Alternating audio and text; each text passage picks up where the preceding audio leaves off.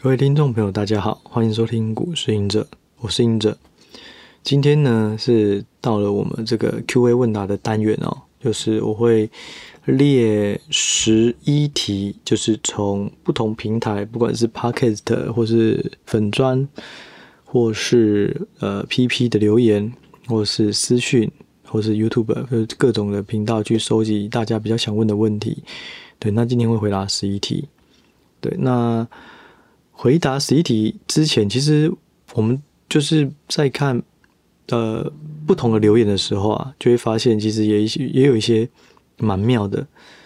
对，像是我看到 Podcast 有人就是说什么神棍分析师，那不就是说都是你讲的这个 ABF 让我亏钱，或是反正就是一些不同的想法啦。对，跟我以前看到这个，我可能会觉得，哎呀，我都做了这么多了，还被批评，这样 真的是很不开心之类。可是我觉得现在反而就还好，就是会觉得，就是说这些人的思维，他可能需要更多的时间去了解什么是投资，要不然可能就是会一路的这样抱怨下去，不只是抱怨我，可能抱怨，不过到了其他的，听到其他的名牌，听到其他投资方式、标的产业，可能又继续。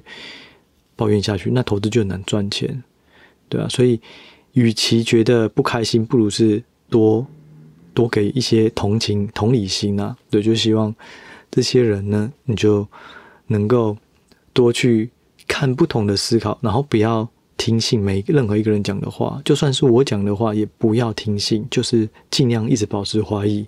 然后你如果觉得，诶，我这么保持怀疑的，我还是找不到你逻辑上的缺陷哦，那可能。你讲的东西是可信的，我觉得这样会比较好啦。对，不要一昧的去听信。就像我很，我就很喜欢去站在每一个言论的反对方向。就是大家说说，诶，这个很好，我就觉得这有很好吗？然后就用不同的方式去攻击，发现诶，攻击不了，诶，那它真的就很好了。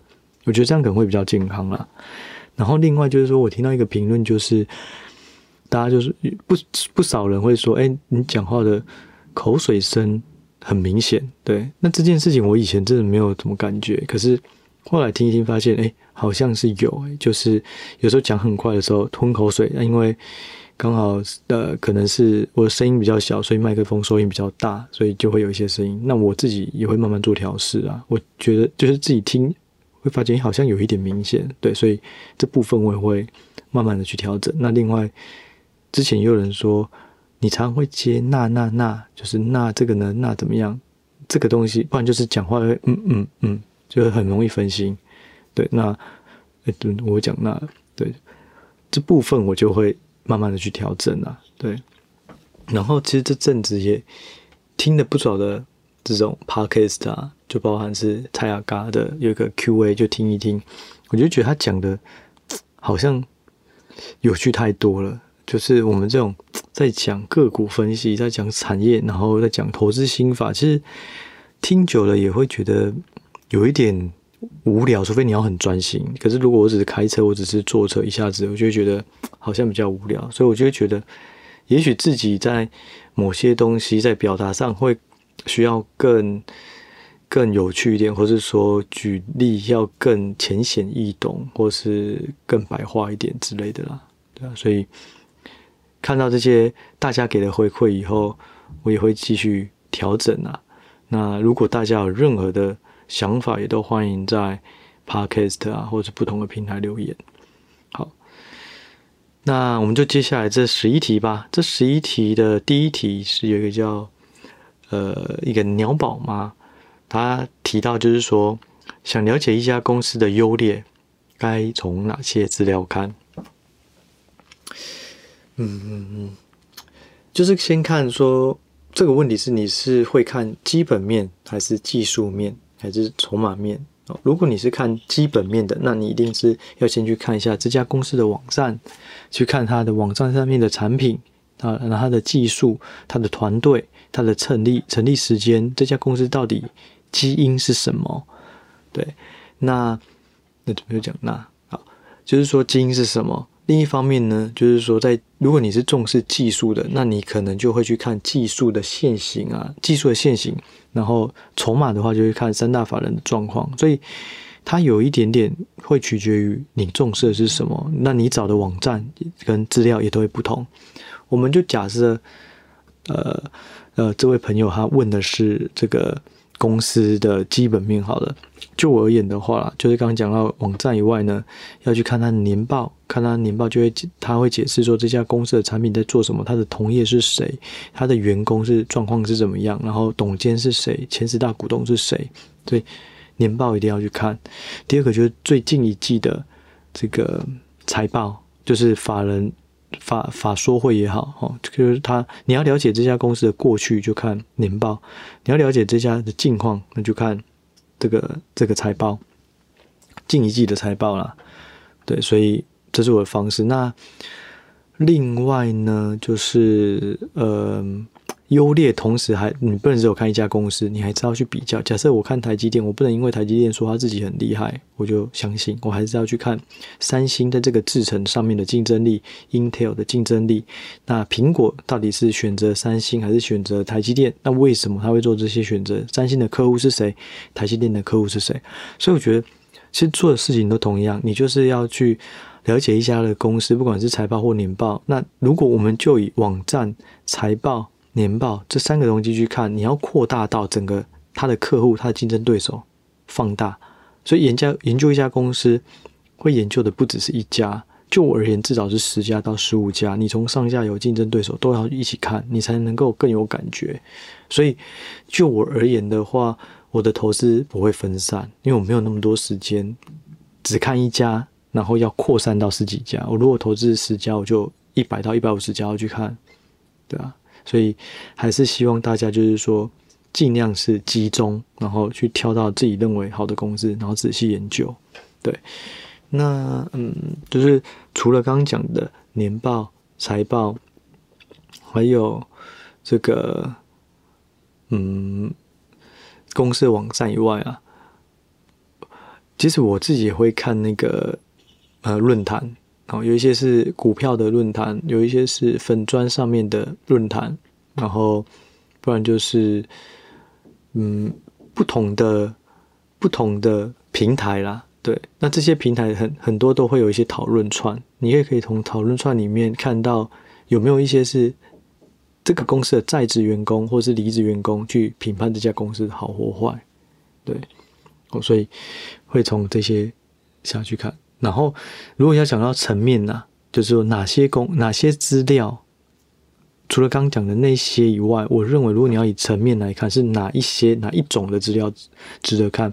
我觉得就是这个产品的未来，这个产业趋势好不好？第二个就是说这家公司的管理阶层，你去看 Wiki 它，看它过去的历史，看它有没有一些一些诚信的问题，执行力好或坏，对，然后。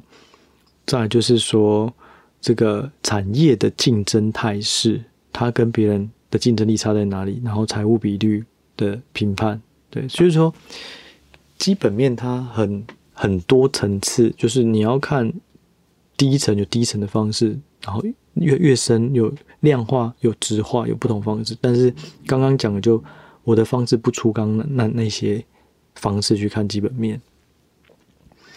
好，那第二个就是说。呃，第二个问题是 Johnny，他说：“请问边境开放对旅游股是否正面？这一一定正面的啊，嗯，但是正面是正面，那股价会不会涨是第二件事情。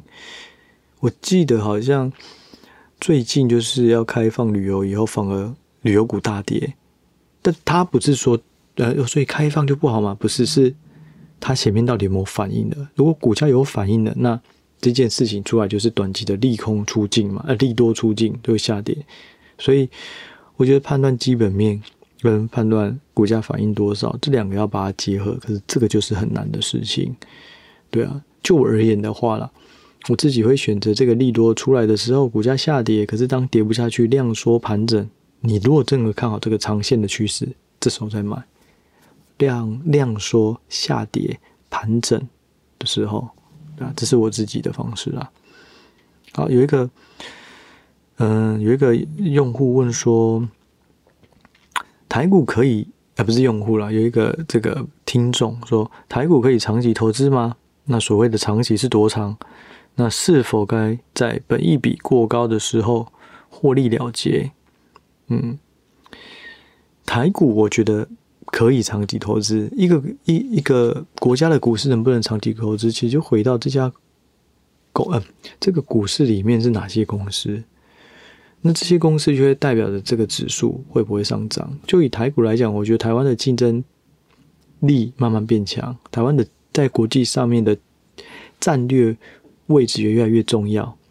那你如果里面的公司都越来越强，你的国际的战略位置越来越重要，就会有更多的资金进来，那个股长期来讲就会涨。对，所以我认为台股这个时间点来看，其实拉长来讲的话，应该是是值得投资的。那长期是多长？我认为你就是至于这个问题有一点嗯麻烦，就是说你要不要考虑这个？经济呃，经济循环。如果你考虑经济循环，也许这个半年是整个经济下行，那所有股票都不好，所以它就不会好。那通常经济循环是三年为一一个周期，通常一个小循环是三年，所以你就至少抓个三年来看，台股应该是值是没有太大问题，是值得投资的。对，好，那再就是说，是否该在本益比过高的时候获利了结？我觉得。卖就获利了结这件事情，其实是要看你的基本面有没有改变。就假设这些股票一直上涨了，就你就觉得，诶，到了我目标价卖掉，这当然可以。可是有可能上涨，就是因为它有更多基本面的条件变得更好了，所以它还有更大的上涨潜力。那个保障就不值得卖掉。对，所以我觉得是还是要回到，就是说这家公司有没有改变。然后，如果什么都没有改变，纯粹上涨，然后快到你的目标价，那当然你就可以考虑卖点。对，所以最后还是要比较，就是说你的潜在报酬，个股投资这家公司潜在的报酬率，跟你自己设定的报酬率是不是比较高？就是如果你的呃潜在报酬率这家公司是能够赚的比你预期更多，那当然就是继续 hold。那如果已经你认为超涨，那就是卖。对。好，那再就是说，台股能不能长期投资这个问题，我想要补充，就是说，其实我认为无论如何，应该都是要去熟悉美股，不管在哪个国家，其实我觉得最后都还是要在美股做投资会比较稳，因为美国聚集的公司不是美国公司而已，是全球最一流的公司都在美国上市，所以你台湾就只有一个台积电是最厉害的，啊，可是美国有好几十个台积电，那这个样本数就有落差。而且呢，还有一个更重要，就是说，我们在外国人的话，投资美股是没有资本利得税，可是美国人投资美股是要课税的，所以我觉得这个就是对于外国人外国人来讲是一个很大的加分啊。那另外就是说，如果你学习美股，再来就是学习台股，我认为你至少有一个是在地优势的国家或市场，另外就是往全球最好一流的公司的股市去走。那我觉得基本上。这样就没有太多的呃悬念的啦，基本上就是搞搞懂台股跟美股就很够用了。嗯，好，再来嘉伟哈，他他是私讯我了，他问的问题非常的长，然后非常的需要思考。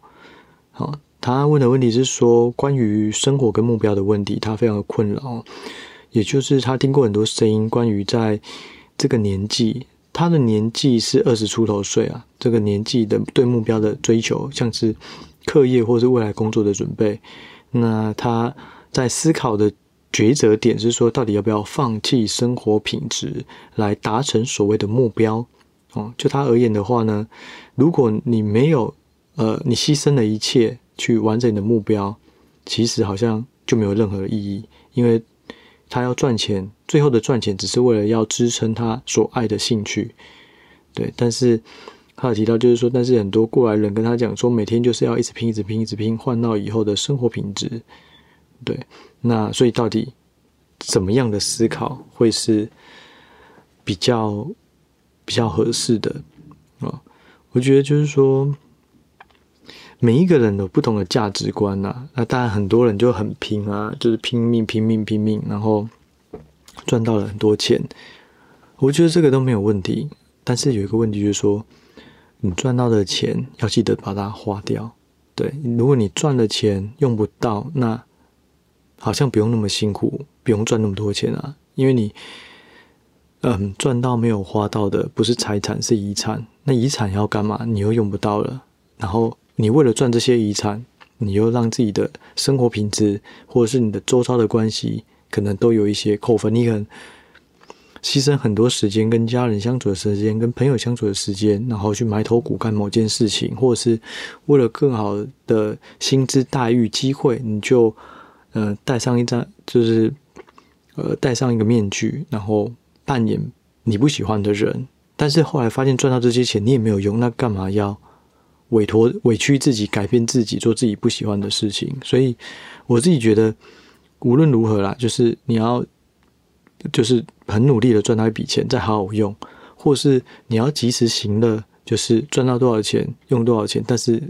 在这个部分，及时行乐，你还是要拿一些部分是为未来做构思啊。像是你要买房，你要买车，你要养家活口，这些都还是要不要太过于及时行乐，只看到这个月的钱，然后用完就没了。就还是凡事要为自己的未来保留一些后路。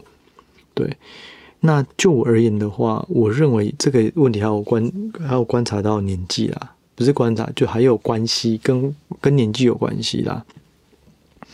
我们当时候刚毕业，通常都会一股热血，会觉得我就是要找到最好的工作，然后就把我榨干都没关系。我就是初期要在最快的呃速度累积到最多的资产，然后之后再慢慢的休息。这一开始大部分人都这样，我我我我自己也是这样啊。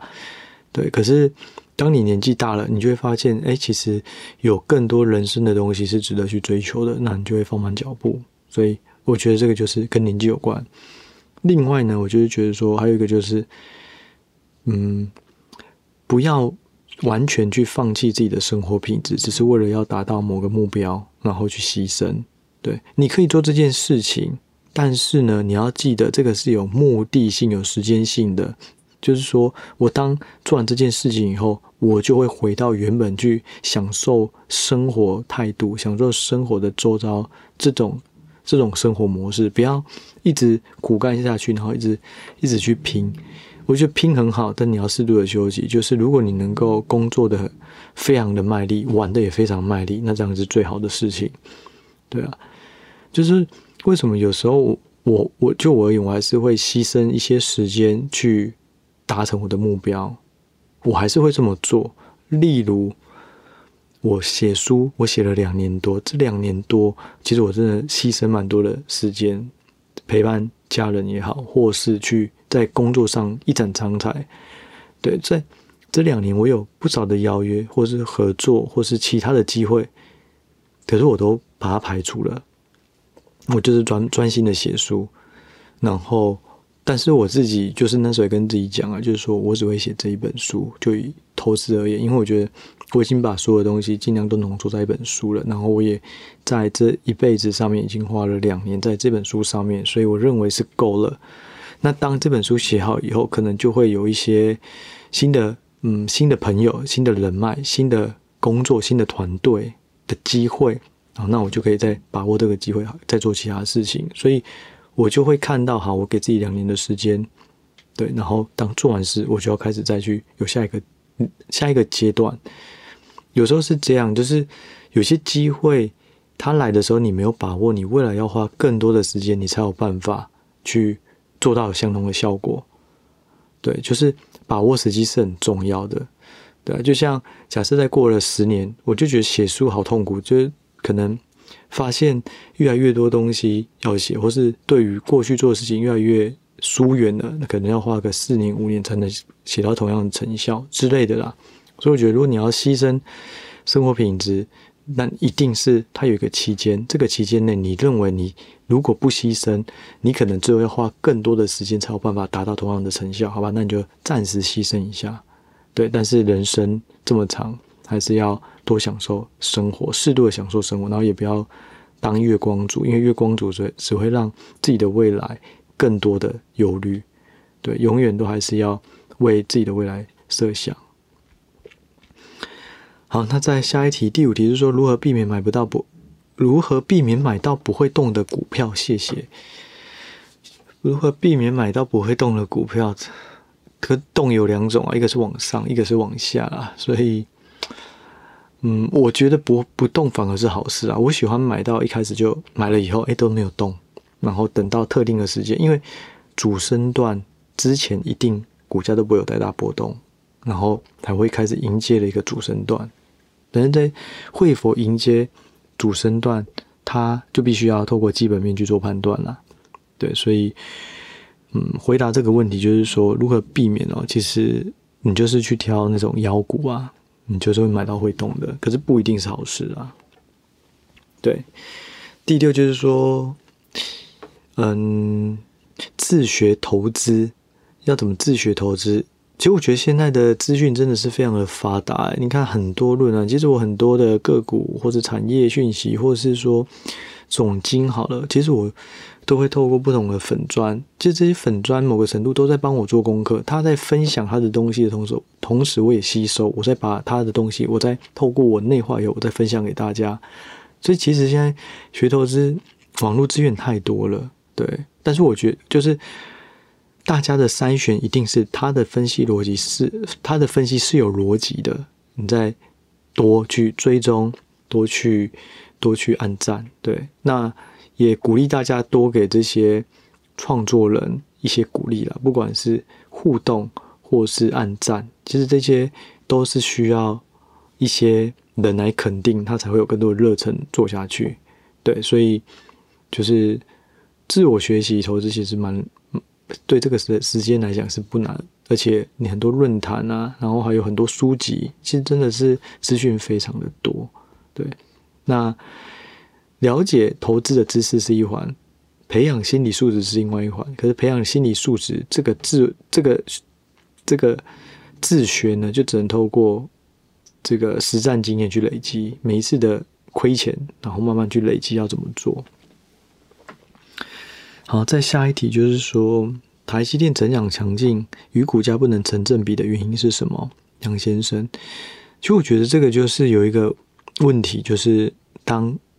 我们只有看股价的时候，只有看股市的时候，就会觉得，哎，很多好股票，它赚的比以前多，成长性比以前高，可股价怎么会比以前低啊？本益比也比以前便宜，怎么会这样？那是因为我们都站在股市的角度去思考。当如果你拉到总经的角度，就是会发现说，哎，不是只有它这么惨，是比它业绩差的跌得更多了。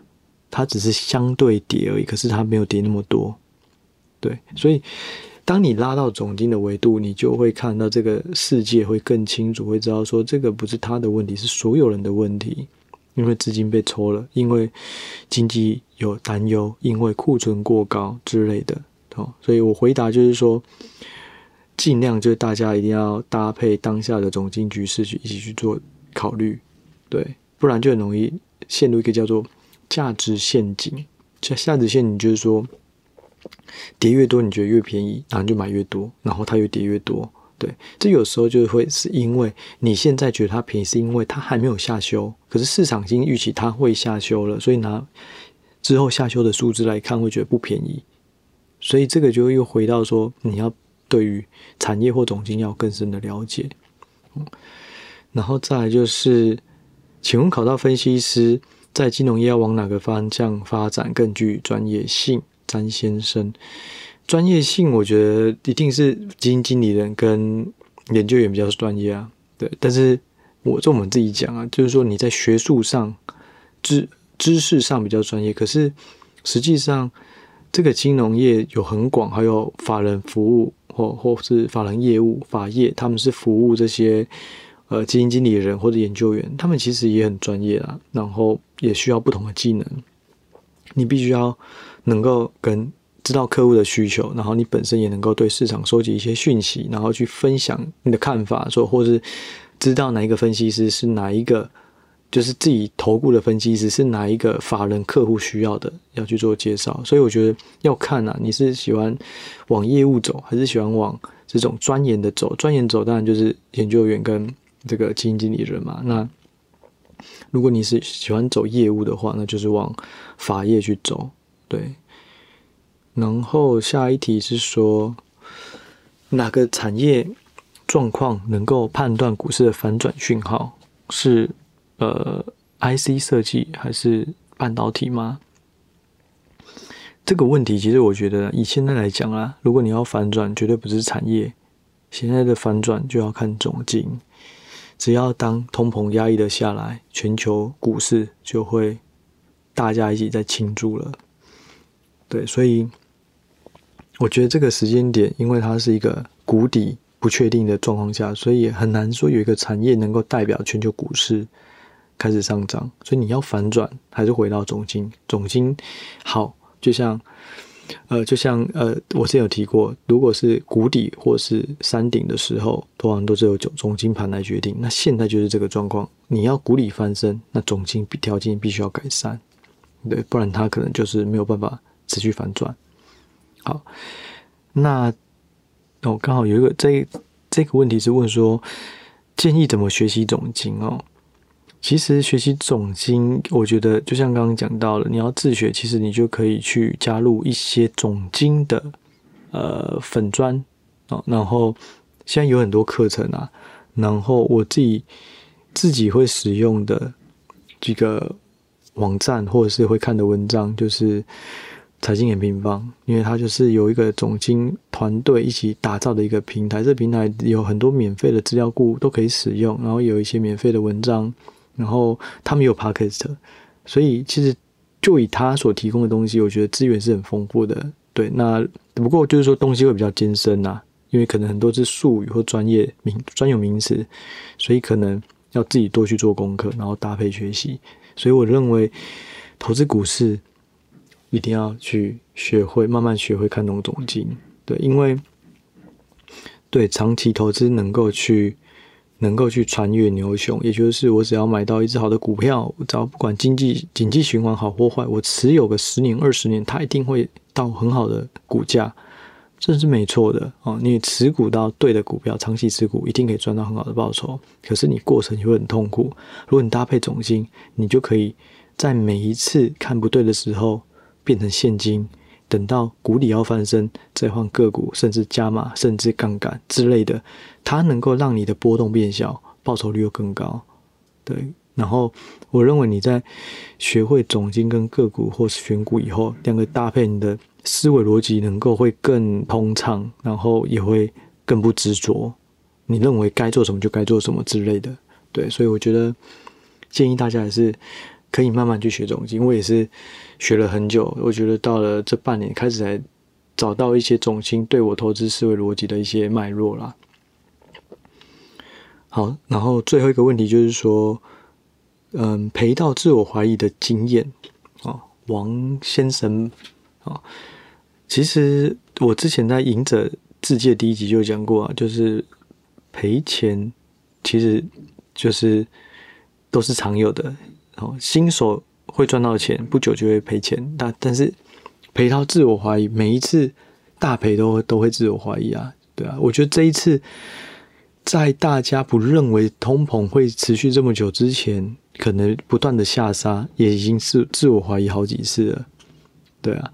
然后我以前反正就是说，当你出现自我怀疑的时候啊，通常通常都是因为你有杠杆。你才会觉得啊，怎么会这样？如果你没有杠杆的话，顶多限股可能就会比较释然，会觉得没关系，反正时间久了它会上来。可是你有杠杆，可能时间久了你就被断头了。对，所以还是回到就是说资金配置或是资金控管、资产配置啊。资产配置就是你要买什么产业，买什么产业要分散到好的产业。资金控管就是你要买多少资金。你可能要买三成、五成、八成的持股，我觉得这两个东西在任何的投资时期、任何的投资当下都一定要好好的衡量，哦，才可以慢慢避免赔到自我怀疑，对吧？不然你如果只有单压，然后刚好假设压到一个生技股解盲成功就有大跌，你就觉得嗯，那到底发生什么事了？可是如果你是一个资产配置，你可能。反而就是说，哎，会不会是一个机会？我要不要再逢低买进？对，你的资金有弹性，你的策略也会更多元，投资也会更宽广啊。对，所以赔到自我怀疑的经验，如果真的想听，可以回到第一集的隐者自介，对我说之前有赔过多惨啊，然后什么什么的，对，不过那故事比较长，我们就没有在这里提了。好，然后另外最后这个问题我们都回答完了，最后两个就是说关于诈骗的提醒啊，就是大家务必记得，任何有一个股市赢者密你、私你，然后跟你交朋友，那都是骗人的。那因为我们不会做这件事情，我们只会，如果你呃有任何人有问题想要问我们的时候，主动来，我们会回复。好，那但是我们不会去主动去跟大家尬聊哦，所以大家一定要务必，不管反正就是你看到呃你看到有人要跟你讲话的那个都一定是假的哦，我们也没有赖群主，我们就只有 IG 粉砖 Podcast 的哦。